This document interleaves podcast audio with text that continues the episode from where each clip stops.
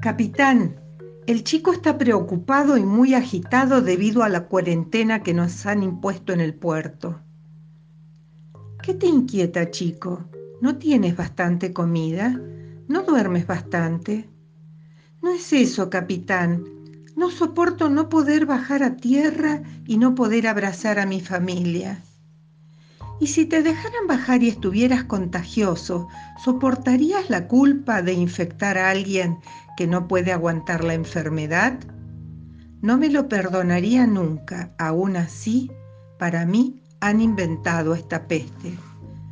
Puede ser, pero si no fuese así, entiendo lo que queréis decir, pero me siento privado de la libertad, capitán.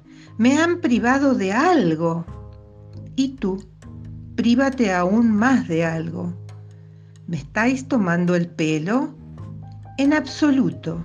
Si te privan de algo sin responder de manera adecuada, has perdido.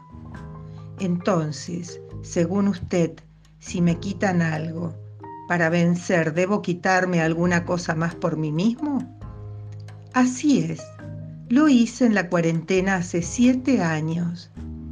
¿Y qué es lo que os quitaste? Tenía que esperar más de 20 días sobre el barco. Eran meses que esperaba para llegar al puerto y gozar de la primavera en tierra. Hubo una epidemia. Nos vetaron bajar.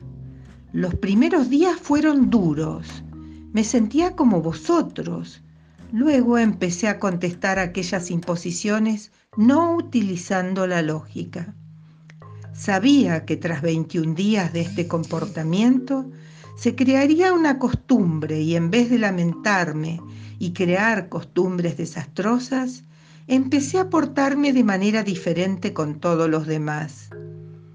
Empecé a reflexionar sobre aquellos que tenían muchas privaciones cada día de su miserable vida y desde una óptica justa decidí vencer. Empecé con el alimento. Me impuse comer la mitad de cuanto comía habitualmente. Luego empecé a seleccionar los alimentos más digeribles para que no se sobrecargase mi cuerpo.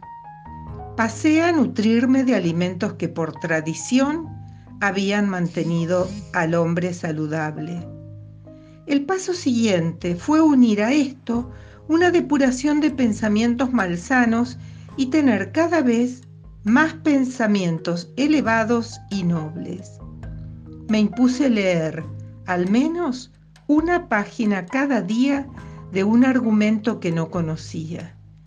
Me impuse hacer ejercicio sobre el puente del barco. Un viejo hindú me había dicho antes que el cuerpo se potenciaba reteniendo el aliento.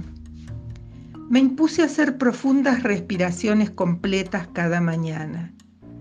Creo que mis pulmones nunca habían llegado a tal capacidad y fuerza. La tarde era la hora de las oraciones, la hora de dar las gracias por no haberme dado el destino esas serias privaciones durante toda mi vida. El hindú me había aconsejado también tomar la costumbre de imaginar la luz entrar en mí y hacerme más fuerte. Podía funcionar también para la gente querida que estaba lejos y así esta práctica también la integré en mi, en mi rutina diaria sobre el barco. En vez de pensar en todo lo que no podía hacer, pensaba en lo que haría una vez hubiera bajado a tierra. Visualizaba las escenas cada día, las vivía intensamente y gozaba de la espera. Todo lo que podemos obtener enseguida nunca es interesante. La espera sirve para sublimar el deseo y hacerlo más poderoso. Me había privado de alimentos suculentos, de botellas de ron, me había privado de jugar a las cartas, de dormir mucho, de pensar solo en lo que me habían quitado. ¿Cómo acabó, capitán? Adquirí todas aquellas costumbres nuevas. Me dejaron bajar después de mucho más tiempo del previsto.